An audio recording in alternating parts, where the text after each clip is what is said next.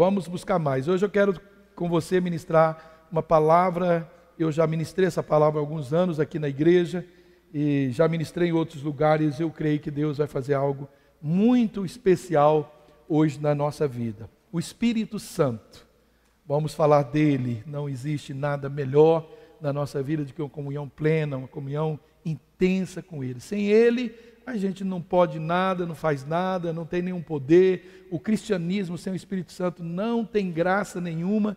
Aliás, não tem cristianismo né, sem Espírito Santo, mas existe um cristianismo mais poderoso, mais dinâmico, mais, né, que vai é, é, ser mais, é, influenciar mais, vai tocar mais, vai aparecer mais quando nós recebemos a unção, esse batismo do, do Espírito Santo, esse, esse, né, esse dínamo de Deus, esse poder de Deus na nossa vida para a gente é, testemunhar poderosamente do nome de Jesus, dos seus maravilhosos feitos e a gente cooperar com os milagres, com o querer de Deus para essa humanidade. Deus está esperando mesmo que nós não sejamos só uma habitação do Espírito Santo, mas que nós sejamos o tempo todo conduzidos, influenciados, direcionados, potencializados pelo, pelo poder dele, pela graça dele na nossa vida. E hoje eu creio que Deus ele vai nos impulsionar a isso. No final, nós vamos orar para que você seja batizado, receba esse batismo de fogo, saia daqui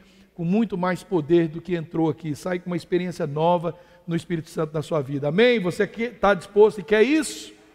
Eu quero sempre mais desse poder de Deus. Eu lembro, querido, que quando nós nos convertemos, é, eu e a Márcia, em 1989, nós começamos a buscar o Espírito Santo assim, muito intensamente, por vários anos, assim, talvez os sete, oito, ou quem sabe os dez primeiros anos da nossa vida, a nossa busca era intensa, era de horas e horas, horas e horas diárias buscando a Deus. Nós tínhamos horas de monte mais do que de cama, né? Porque orávamos demais e ali nós víamos grandes milagres, manifestações poderosas no monte, em casa, na rua, na nossa empresa, coisa, coisa coisas assim, poderosas, tremendas aconteciam é, na nossa vida. Era uma busca incessante. Nossa, parece que é, a gente só, só parecia não, a gente só estava contente se nós estivéssemos de alguma forma é, dentro desse mover. Porque nós, nós nos convertemos numa reunião de um mover do Espírito Santo que eu nunca tinha ouvido falar isso, eu nunca tinha lido Bíblia. E eu fui naquela reunião e entrei, caí de joelho, eu e a Márcia, caímos e daquele dia a nossa vida ela foi transformada totalmente, nunca mais nós fomos as mesmas pessoas. Então foi um, sabe, o Espírito Santo deu um choque na nossa vida, deu um, sabe, deu, um, deu uma amnésia das coisas para as coisas ruins e deu um, sabe, um, injetou em nós todo o desejo do coração do Pai e nós decidimos é, fazer isso. E hoje a gente não esquece isso nós vivemos lembrando disso em casa, é muito, é muito gostoso a gente falar disso e falamos o tempo todo. Tudo que a gente vive hoje tem como base um tempo em que nós decidimos buscar intensamente a pessoa dele, já que para isso ele veio, o Senhor Jesus, quando foi, quando ele ressuscitou, depois de ficar aqui um tempo, ele ficou 40 dias aqui na terra depois que ressuscitou, e depois ele foi assunto ao céu e ele disse aos seus discípulos: Eu estou indo não vou deixar vocês órfãos, eu vou, órfãos,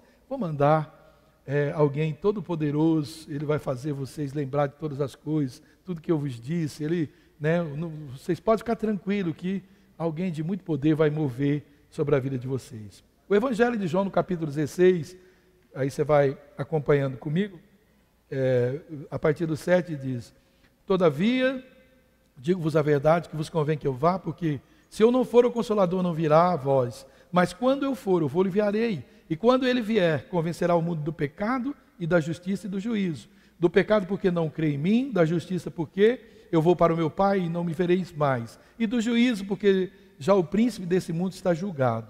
Ainda tendo, tenho dito, ainda tenho muito que vos dizer, mas vós não podeis suportar agora. Mas quando vier aquele Espírito de verdade, ele vos guiará em toda a verdade, porque não falará de si mesmo, mas dirá tudo o que tiver ouvido e vos anunciará o que há de vir. Ele me glorificará, porque há de receber do que é meu e vou-lo há de anunciar. É, tudo quanto o Pai tem é meu. Por isso, eu vos disse que há de receber do que é meu e vou-lo-á de anunciar. Papai, nós oramos em nome de Jesus. Gratidão que está no nosso coração por tanta bondade e graça e nos permitir reunir como igreja, como seu corpo, sua noiva preciosa, que o Senhor aguarda, Pai, para o grande dia das bodas do Cordeiro. E o Senhor está falando ao nosso coração, já está falando ao nosso coração o desejo do teu coração. A Sua palavra nos alimenta, ela nos encoraja, nos impulsiona cada dia mais a te buscar com uma forma mais intensa. Ela nos liberta da tristeza, da angústia, amargura, do negativismo, ela nos liberta, Pai, de tudo aquilo que nos faz mal e nos coloca, Pai, em direção à eternidade. Já trabalha esse conceito em nosso coração para não deixarmos para viver depois o que podemos começar hoje e certamente o Senhor intensificará ainda mais essa verdade no nosso coração a partir desse ensino. Tenha liberdade, Espírito Santo que habita em nós, nos conduz nessa verdade me instrui, Pai, me capacita a anunciar essas palavras de forma clara, objetiva, eh, que, para que cada um dos meus irmãos venha entender e eu mando embora o espírito mau que tenta roubar essa semente, causar incredulidade, impossibilidade de entendimento, distraição, Pai, é frieza com a Sua palavra, eu mando embora agora e que nossa mente esteja completamente tomada pela tua presença, que essa palavra hoje, Pai, venha nos sacudir para um novo tempo que o Senhor está iniciando é, já há algum tempo nessa casa e nas nossas vidas. Seja bem-vindo, tempo precioso do Senhor, Espírito de Deus, faz uma obra hoje gloriosa em nós e através de nós, em nome de Jesus. Amém. Você pode aplaudir a palavra do Senhor, querido?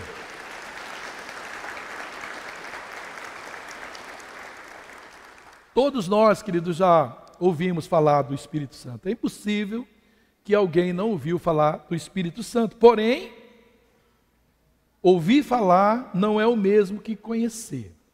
Será que nós o conhecemos? Será que nós sabemos quem é o Espírito Santo de fato? Né? Será que nós temos de fato intimidade com esse Espírito? Ele mora dentro de nós. Será que seria possível alguém morar dentro da nossa casa? e a gente não conhecer, a gente não tem intimidade com essa pessoa? Será que existe alguém da nossa família que a gente não tem intimidade?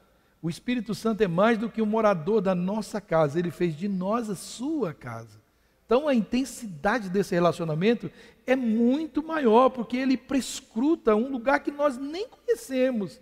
Ele entra em recâmaras do nosso ser, do nosso pensamento, da nossa alma, das nossas emoções, das nossas razões, dos nossos sentimentos, ressentimentos. Ele entra nesses lugares, ele prescruta, prescruta esse lugar do nosso coração, da nossa alma. Será que nós temos essa, esse nível de compreensão? Porque quando nós estudamos, querido, a palavra de Deus, nós aprendemos que o Espírito Santo, ele é uma pessoa divina, ele não é como alguns é, acreditam e pregam, que ele é uma influência só, que ele é somente uma força. Não, é ele que distribui sim as bênçãos e o poder de Deus que a Bíblia coloca à nossa disposição. Ele mesmo escreveu, ele mesmo ditou, ele mesmo inspirou todas as bênçãos e tudo aquilo que nós precisamos ser, precisamos fazer, precisamos ter. Foi ele que, né, ele que concebeu isso e é ele que distribui segundo lhe apraz todas essas coisas. Quando nós conhecemos o Espírito Santo pessoalmente, a nossa vida, como eu já disse, ela é completamente mudada, querido. Você não, não, não ia querer me conhecer antes de eu me entregar ao Senhor Jesus. Hoje a gente vê algumas fotos, a gente vê algumas pessoas com atitudes que a gente tinha e a, a Márcia logo diz: Nossa, nem eu era assim, eu usava isso, eu fazia isso. Meu Deus, como o Espírito Santo tem um, um poder de mudar. Por quê, querido? Porque quando nós recebemos a Cristo, Ele vem morar dentro de nós, e aí algo extraordinário acontece no nosso coração. E é aí que nós começamos a dar os primeiros passos com maturidade espiritual. Nós começamos a ser pessoas maduras. Pessoas maduras é impossível ser maduros sem a presença do Espírito Santo, porque ser maduro é ser parecido com Cristo, é ser semelhante a Deus. É isso que Ele faz na nossa vida. Então nós passamos a ter essa fé impressionante. Sua fé é pequena, mas quantas vezes alguém diz: como que você acredita nisso? Como que você consegue né, é, pensar isso? Mas é a partir dele, a partir dessa da presença dele que nós começamos a ter uma vida também perseverante. A gente não desiste da vida, não desiste das coisas é, é de, a, a, qualquer momento por qualquer coisa. E, e é também por causa dele na nossa vida que nós passamos a ter um ministério atuante. Nós deixamos de ser pessoas que vêm na igreja e começamos a ser uma igreja viva, uma igreja atuante. O principal título do Espírito Santo é o que? Consolador. E é um título que ele não pode ser atribuído a uma força, a uma influência, né, essa, como diz aí, uma, uma força abstrata, impessoal. Não. Olha o que quer dizer consolador que vem de Paracletos, que é alguém que fica ao lado, é uma pessoa que vem substituir a outra. A a palavra Paracletos, ela carrega o conceito de aconselhador, exortador, intercessor, estimulador, consolador e fortalecedor. Eu gosto muito quando o Kelly fala sobre o Espírito Santo, a experiência que ele, ao viajar daqui para para Prudentópolis, né, que ele sempre pedia ao Espírito Santo, e um dia a mochila dele estava no, carro, no, no, banco ali, ele pedia para o Espírito Santo com ele, mas que sem educação, não tirava a mochila para o homem sentar, né? E aí ele tirou a mochila educadamente, senta aqui, e, e ele perguntou, né, é, é como é que ele chamava, e ele disse, isso, que ele era o consolador, ele, ele falou, como que eu posso te chamar? Ele disse, me chama de amigo eterno. Olha só, amigo eterno. Sabe, querido, aquela frustração que você tem com um amigo, um amigo que às vezes fala com a gente, você fala com ele, você, a gente fica chateado quando uma coisa acontece que atrapalha aquilo. Agora você imagina alguém com todo o poder, com todo o amor, alguém que, querido, não foi outro plano, não foi plano de outra pessoa, foi dele o plano da salvação. Ele estava na morte de Cristo. Esse amigo eterno, ele está dizendo: Eu sou amigo de você, eu sou amigo de vocês, eternamente, eu sou seu amigo. Não existe nenhuma possibilidade, nem nada que você faça que possa me tirar dessa amizade, roubar o meu amor por você. A essência dele é o amor, ele é movido por isso. Sabe, a gente às vezes pensa que o Espírito Santo é movido por por questões, por pecado. Se eu peco, ele não me ama mais. E essa é a nossa frustração e o nosso distanciamento de Deus, porque achamos que deixamos de ser amados, como às vezes acontece em nosso relacionamento. Se acontece algo, nós fazemos essa relação, algo que interfere na nossa amizade, nós transicionamos isso para Deus, como se o Espírito Santo fosse como nós. Não, ele é o amigo eterno. Na primeira carta né, do, do, de João, do apóstolo João, versículo 2,1, a palavra era é traduzida por advogado.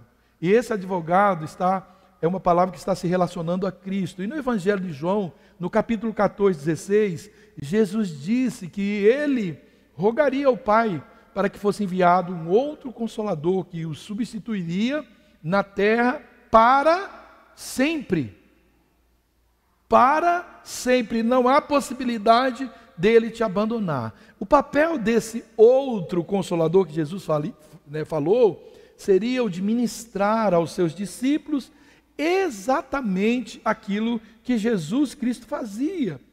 E se esse Espírito Santo fosse só uma influência ou só uma força impessoal, como é que ele poderia substituir uma pessoa? Impossível. Teria, ele, Jesus não disse que enviaria uma força, só o seu poder, ele disse que o seu poder viria na forma de uma pessoa, seria um outro consolador, o Paracletos, um ensinador, um mestre, um auxiliador, um, exortador, um conselheiro. Se não fosse assim, como que ele poderia desempenhar né, tantas funções que ele desempenha na nossa vida?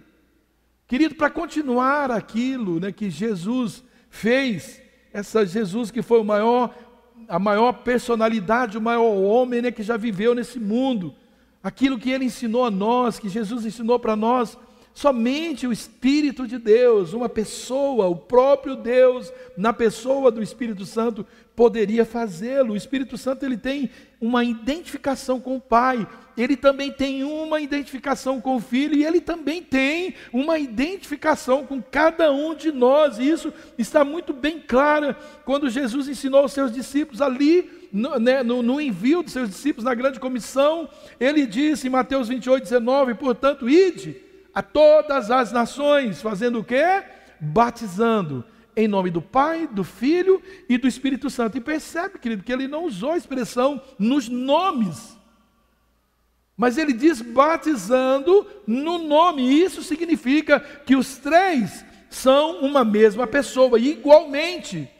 E na sua primeira carta, no capítulo 5, 7, João ele diz: Porque três são os que testificam do céu: o Pai, a palavra e o Espírito Santo. Quem é a palavra? Quem é o Verbo que se fez carne?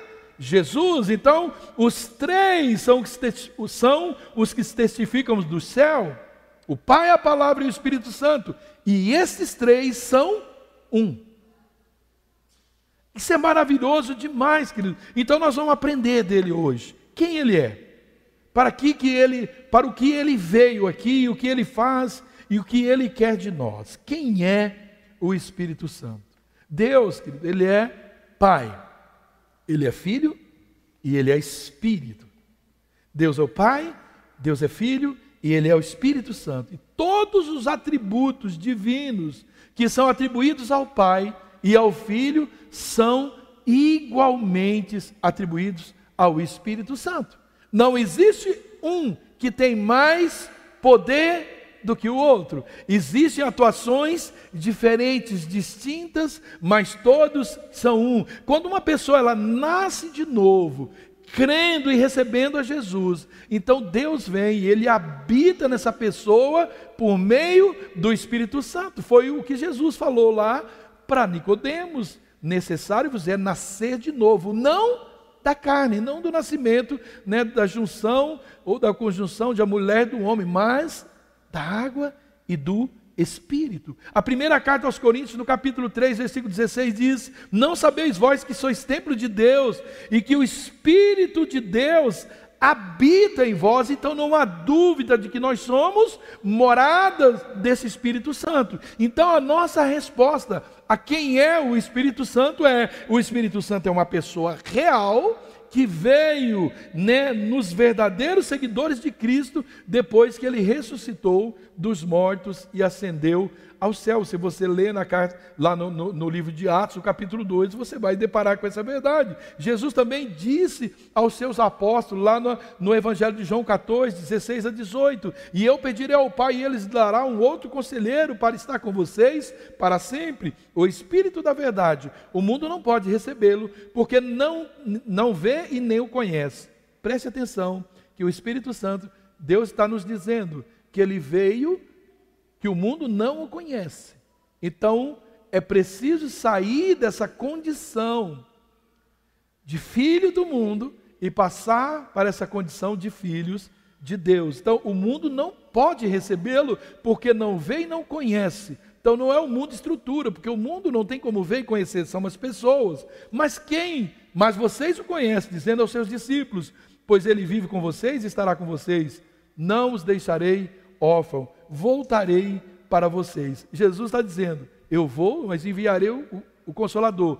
Fique tranquilo, eu não vos deixarei órfão. Ele disse: O Espírito Santo virá. Aí ele diz: Eu voltarei. Você prestou atenção? Ele está dizendo: virá o Consolador. E ele diz: Não vou deixar vocês órfãos. Eu voltarei para vocês. Ele não está falando da segunda vinda, mas é da presença do Espírito Santo. Então o Espírito Santo ele não é, querido, uma ideia uma, vaga, uma ideia que não produz nada, improdutiva, nem, né, ele é uma, uma força impessoal, ele é uma pessoa. E o Espírito Santo ele tem todos os sentidos que nós temos, ele tem todos os sentidos igual ao Pai e também igual ao Filho, igual a Deus Pai, igual ao Deus Filho. Ele é considerado a terceira pessoa da Trindade e não é por grau de importância. Uma resposta simples de quem é, é o, o, Espírito Santo ela é, é esta: o Espírito Santo é o próprio Deus habitando em mim. Se alguém perguntar, mas quem é o Espírito Santo? É o meu amigo. Deus é a forma que Deus achou de habitar em mim. Ah, mas eu queria tanto conhecer e falar com o Espírito Santo. Fala comigo. Porque ele habita e ele fala através de mim. Nós estamos lendo e pregando algo que o Espírito Santo disse aos apóstolos, eles escreveram e nós estamos pregando. Nós continuamos escrevendo Atos dos Apóstolos, ele continua falando, e aquilo que nós deixamos como pregação, como palavra, como testemunha, é o nosso é a continuação dos nossos atos. Somos os apóstolos e os discípulos de Cristo nos dias de hoje. Amém, queridos? Amém. Como uma pessoa, o Espírito Santo ele possui o que? Intelecto. Romanos 8, 27. E aquele que examina o coração, sabe qual é a intenção do Espírito. E é ele que, segundo Deus, intercede pelos santos. Olha o que está dizendo. Ele examina, ele faz um exame de nós. Ele conhece, né? ele sabe qual é a intenção do nosso espírito. Ele possui essa sabedoria, essa capacidade intelectual de discernir o que está no nosso espírito. Ele é o espírito que prescruta ali as profundezas de Deus, em 1 Coríntios 2,10. Mas Deus nolas revelou pelo seu espírito, porque o espírito penetra todas as coisas, ainda as profundezas de Deus. Então, o Espírito Santo não só conhece as profundezas dos nossos, das nossas emoções, dos nossos pensamentos, mas também de Deus, porque Ele é Deus, Ele possui emoção. Por quê? Porque Ele, Ele sente, Ele reage, assim como nós, quando nós emocionamos. Quer ver? Ó, um gomo do Espírito, qual é? O amor.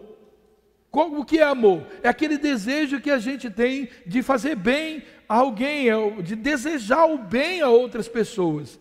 Então, quando isso não está presente e o contrário está surgindo na nossa vida, está facilmente, ou está inteiradamente, ou continuamente agindo através de nós, é um sinal de que nós estamos entristecendo o Espírito Santo, que talvez não estamos considerando a presença dele na nossa vida. Romanos 15, 30 diz: E rogo-vos, irmãos, por nosso Senhor Jesus Cristo e pelo amor do Espírito Santo, que combateis comigo nas vossas orações por mim a Deus. Ele também possui alegria. Houve uma verdadeira alegria entre os crentes que receberam o Espírito Santo. Por quê, querido? Porque ele estava ali presente, trazendo alegria, um gomo do fruto. Então é inconcebível que uma pessoa que tenha o Espírito Santo, que recebeu a Cristo, que tem o Espírito Santo, mas vive uma vida de tristeza, e nós não estamos falando de, de ter momentos de tristeza, mas que não se deixe, que não deixe a alegria que é que está dentro de você, porque é o Espírito Santo, ele é alegria, essa alegria morrer. Claro que a, o choro, a tristeza pode durar uma noite, mas a alegria ela precisa estar lá. Ela, não, por isso né, que Abacuque disse, para não se perder a alegria, ainda que não haja nada, não haja gado no curral, não haja fruto na vide, né, ainda que eu perca tudo, eu não perca a alegria da tua salvação. Essa é a alegria do Espírito Santo. Atos 2,13, e os outros zombando dizia, eles estão cheios de mosto, cheios de álcool, bebida. Quando os o Espírito Santo veio com poderes na igreja de Atos, capítulo 2. Eles olhavam e disseram: esses homens estão bêbados, beberam essa hora do dia, estão aí, né? Falando uma língua estranha e todos alegrinhos, né? Não, eles estavam cheios do Espírito Santo. Mas ele também possui tristeza. Ele pode sentir uma intensa tristeza, assim como nós. O cristão ele pode entristecer o Espírito Santo quando ele não dá importância à sua presença, né? ou não não quer ouvir, não quer obedecer a sua voz. Efésios 4:30 diz: "E não entristeçais o Espírito Santo de Deus, no qual estáis selados para o dia da redenção." Ele também geme, intercedendo por cada um de nós, Romanos 8:26. Com gemidos inexprimíveis ele intercede por nós. ele intercede juntamente conosco. Isso quer dizer que ele conhece a nossa dor, os nossos anseios, as nossas fraquezas, e ele não nos abandona nas nossas tristezas, nas nossas fraquezas. Ele está ali, não só numa intercessão, querido, é, qualquer, não, mas ele está gemendo juntamente ou conosco por aquela situação. Ele sofre, ele geme com as nossas dores também. E ele possui vontade.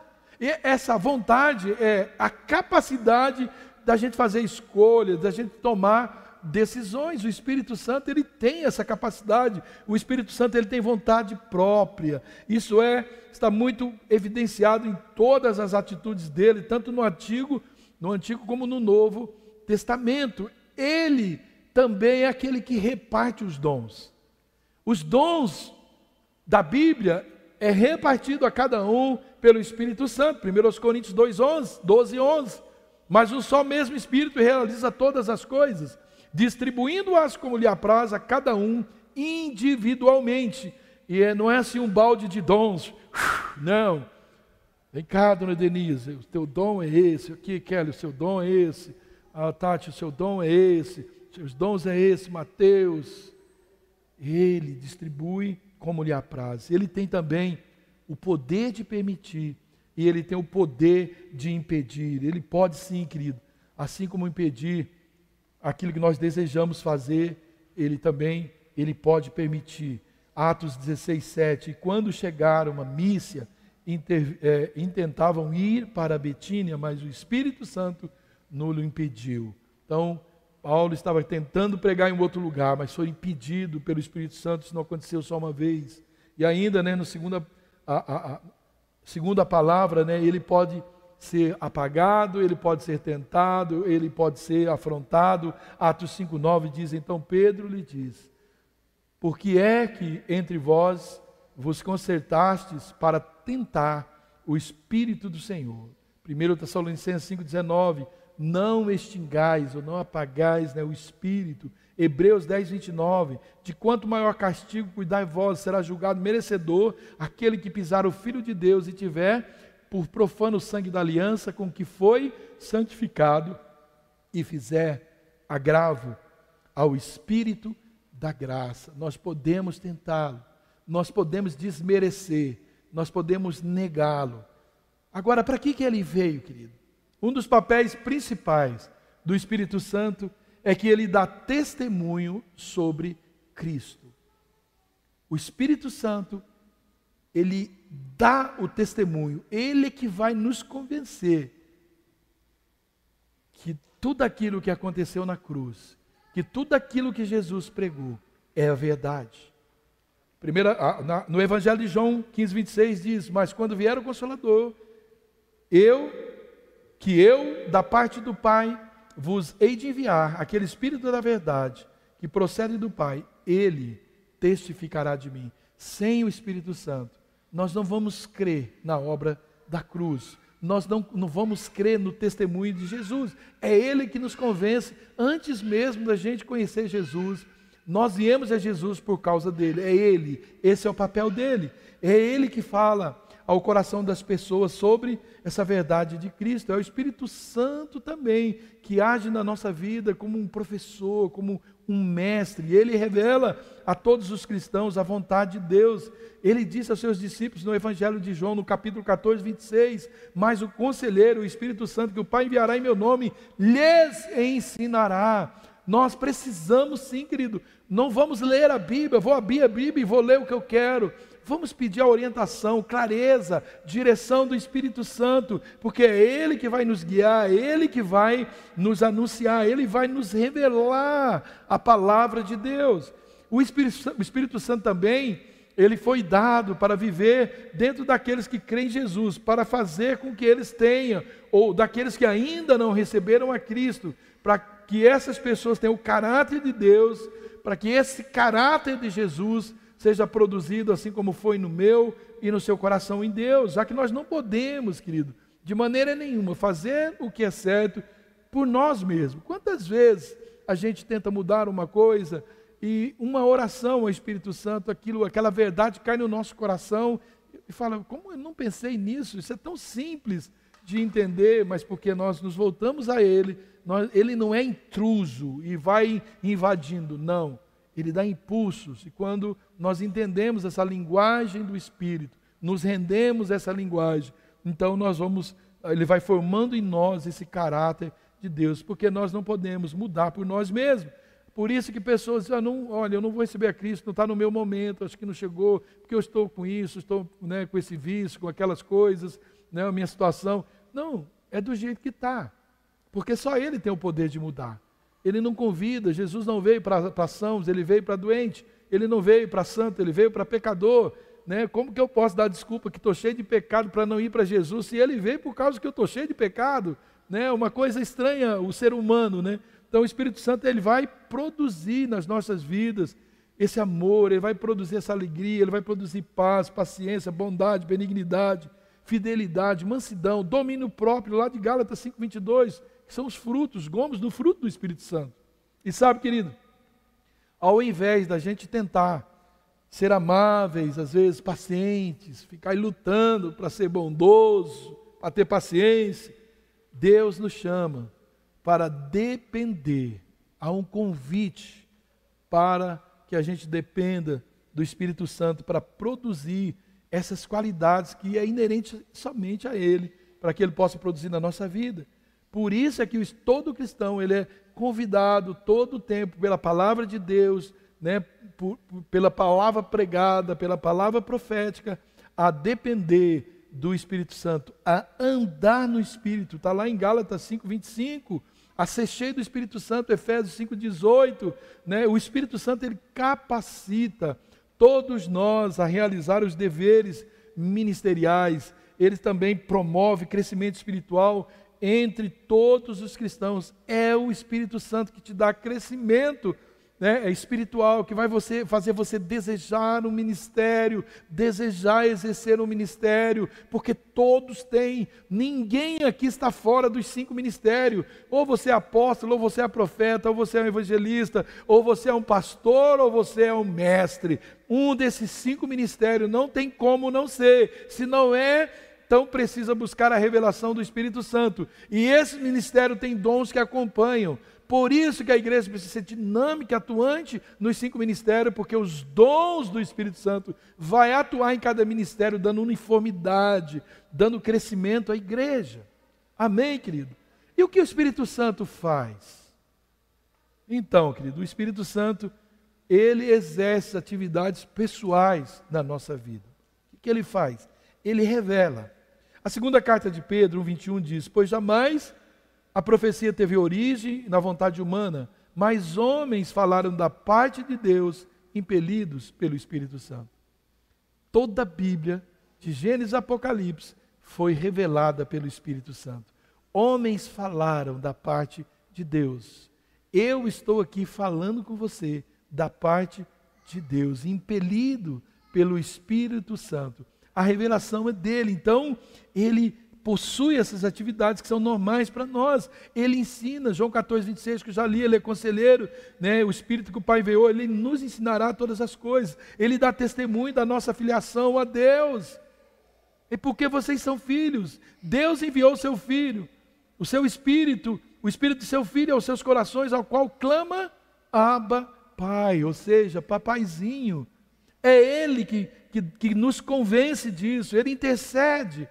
O Espírito intercede por nós com gemidos inexprimíveis. Ele fala. Olha o que diz Apocalipse 2,7. Aquele que tem ouvidos, ouça o que o Espírito diz às igrejas. É o Espírito que estava ditando Apocalipse a João. O Espírito estava falando com a igreja. Então, ouça o que o Espírito ainda fala hoje com a igreja. Ele comanda. Como eu disse, ele impede, ele autoriza. Ele testifica de Jesus, dá testemunho a respeito de Jesus. E o Espírito Santo também, querido, ele realiza uma função para os não cristãos. Ele convence, como eu já disse, o coração das pessoas sobre a verdade de Deus, mostrando né, a, o quão pecadores nós somos e que nós necessitamos desse perdão de Deus que vem através de Jesus Ele que nos convence, querido, que Jesus morreu em nosso lugar, que Ele morreu por os nossos pecados. Ele nos convence sobre o julgamento final que certamente Deus trará sobre a terra o julgamento do mundo inteiro, daqueles que não entregaram suas vidas e não reconheceram. Só você lê né, o Evangelho de João no capítulo 16, de 8 a 11. O Espírito Santo ele atua em nossos corações, ele atua na nossa mente, nos chamando para o arrependimento, para que a gente se volte a Deus todos os dias, para que a gente receba o perdão e tenha uma nova vida. É isso que ele faz, nos dá a oportunidade de viver ou de reviver, de ressuscitar. A velha natureza morre e ele nos faz nascer, como Jesus diz a Nicodemos, o que ele quer de nós.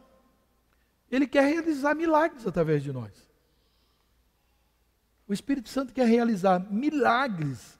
A forma mais clara e objetiva de se ver Deus, quando né, disseram aquela, daquelas pessoas que tinham algumas condições de pecado, se era por, por isso que eles tinham morrido, Jesus disse: não, né, é para que o nome do Senhor seja glorificado. Né? Quando em muitas outras situações Jesus citou isso, que há algumas situações da nossa vida que é para glorificar Jesus, para glorificar a Deus. Então Deus, ele vai ser conhecido quando os milagres, quando ele tiver a oportunidade com o seu espírito de realizar milagres na nossa vida e através da nossa vida. Deus será conhecido quando nós deixarmos ser movidos pelo Espírito Santo. O Espírito Santo ele quer ressuscitar, na verdade, cada um de nós. Sabe, querido, o maior milagre, quando nós testemunhamos de Cristo, nós já estamos testemunhando a primeira ressurreição, experiência de ressurreição. Todos nós estávamos mortos nos nossos delícios e pecados. Amém? Mas em Cristo nós ressuscitamos. A Bíblia diz que em Adão nós morremos. Quando Cristo, né, o Cristo Adão morreu na cruz, a natureza adâmica se foi e a natureza divina ressuscitou. Nós morremos com aquele Adão, o pecado, mas nós ressuscitamos para uma nova vida. E esse é um milagre que nós precisamos testemunhar todo o tempo. Ficamos esperando ressuscitar o morto para testemunhar o poder de Deus, Diga, eu sou um milagre de Deus. Olhe para mim e veja a maior ressurreição. Eu estava morto e agora eu vivo. Estou vivo. E Ele quer nos batizar, querido. O Espírito Santo quer nos batizar. E eu amo a forma com que Jesus batizou no dia de Pentecostes, porque, sabe, ele chegou chegando, né?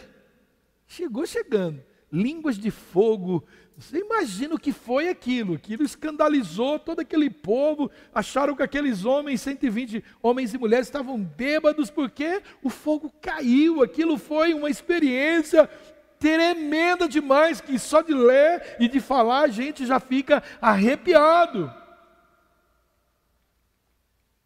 Foi Ele, querido, o Espírito Santo que revelou, foi Ele que levantou Jesus da morte mediante a ressurreição. Foi o Espírito Santo. Olha só, querido, é, é às, vezes a pessoa pensa que o, que o Espírito Santo é um poder que Jesus liberou. Não podemos esquecer que o Espírito Santo foi aquele que levou Jesus para o deserto para ser tentado. Não foi o diabo. Foi o Espírito Santo. Mas foi o Espírito Santo que entrou naquela cova, que entrou naquele, naquela sepultura e ressuscitou Jesus. Ele não quer fazer isso conosco, querido? Será que aquele mesmo Espírito que entrou naquele tabernáculo e batizou com línguas de fogo, línguas sobrenaturais, que batizou com poder, a ponto daqueles homens que há poucos, poucos dias eles tinham se acovardado, abandonado Jesus, alguns voltados aos seus suas profissões, não queriam mais servir no ministério, mas os mesmos que negaram Jesus se tornaram grandes pregadores. Na sua primeira pregação, Pedro já ganhou ali três mil almas ou cinco? Três mil almas. E depois cinco mil almas. Sabe, querido, Ele quer nos batizar. Romanos 8,11. E se o espírito daquele que dentre os mortos ressuscitou a Jesus habita em vós, aquele que dentre os mortos ressuscitou a Cristo, também vos vivificará em vossos corpos mortais pelo seu Espírito que em vós habita. Ele está dizendo: o mesmo Espírito que ressuscitou a Cristo vai também vivificar o corpo de vocês. Estão mortos, mas ele vai entrar. E a mesma vida que entrou em Cristo vai entrar em nós também. O mesmo fogo que invadiu aquele tabernáculo pode entrar na nossa vida. O Espírito Santo, ele quer transformar-nos em novas criaturas. O Espírito Santo é quem transforma os homens em novas criaturas por meio do novo nascimento. Você conhece, eu não vou ler o texto de Nicodemos. Ele quer nos dar uma vida abundante. O Espírito Santo de Deus foi ele que deu vida à criação. Lembra que ele, ele chocava lá em Gênesis o capítulo 1, no princípio Deus criou a terra, e a terra era sem forma e vazia, e havia trevas sobre a face do abismo, e o Espírito de Deus, e o Espírito de Deus se movia sobre a face das águas, se movia, é chocável, ele estava chocando toda a existência. E disse Deus: haja luz, e houve luz, e viu Deus que a luz era boa, e fez Deus separação entre luz e trevas, e aí nós vamos é, por aí orar fora. E eu fico imaginando que o Espírito Santo, com tanto amor, ele criou, ele chocou tudo isso com tanto detalhe para nós. Será que nós não somos importantes? Será que nós não somos mesmo a menina dos olhos de Deus? Será que com tudo isso que ele fez, não dá para convencer como Davi, olhar no espelho e dizer: Uau, de forma esplendorosa o Senhor fez tudo isso, né? Já vou, meu bem. Não há outro sentido para toda a criação, senão eu e você. Nós somos tudo o que Deus, pelo seu Espírito, deseja. Por isso que Ele colocou o Espírito dentro de nós, para a gente se parecer com Ele, ser moldado, modelado, para ser semelhante a Ele. Nós precisamos disso para relacionar com Ele e provar tudo o que Ele tem e que Ele é para nós. O que precisamos é entrar por esse caminho que Ele mesmo preparou para os que o amam. Sem o Espírito Santo, nós jamais vamos é, conhecer esse caminho da glória do Pai, nem essas experiências profundas que eu falei. Eu quero te perguntar: você está pronto para essas experiências com o Senhor? Essas experiências sobrenaturais com o Espírito Santo? Você está pronto para isso? Você deseja isso, querido? O seu coração queima por isso? Por essas experiências profundas, né, no sobrenatural de Deus? Porque essa, querido, é a essência de Deus. É a essência desse Deus Todo-Poderoso, é se derramar sobre as nossas vidas, mas Ele vai fazer isso somente sobre os sedentos. Por isso eu perguntei: você está com sede, com fome dessa verdade? Isaías 44, 3 diz: Porque derramarei água, está falando do Espírito sobre o sedento, e os rios e rios sobre a terra seca, derramarei o meu espírito sobre toda, sobre tua posteridade, e a minha bênção sobre os teus descendentes. Querido, ele, esse Espírito Santo, ele é o amado. Ele é aquele cheio de graça, cheio de amor, ele é aquele cheio de sabedoria, cheio de poder. E porque ele fez isso, querido, não dá para entender, nós não merecemos. E não é mesmo, querido, para entender e nem achar que merece alguma coisa, porque nós não vamos chegar a uma conclusão é, por mérito. Nós precisamos simplesmente dizer como Isaías, capítulo 6. Tem algumas coisas na minha vida que não está combinando, não estou conseguindo te olhar.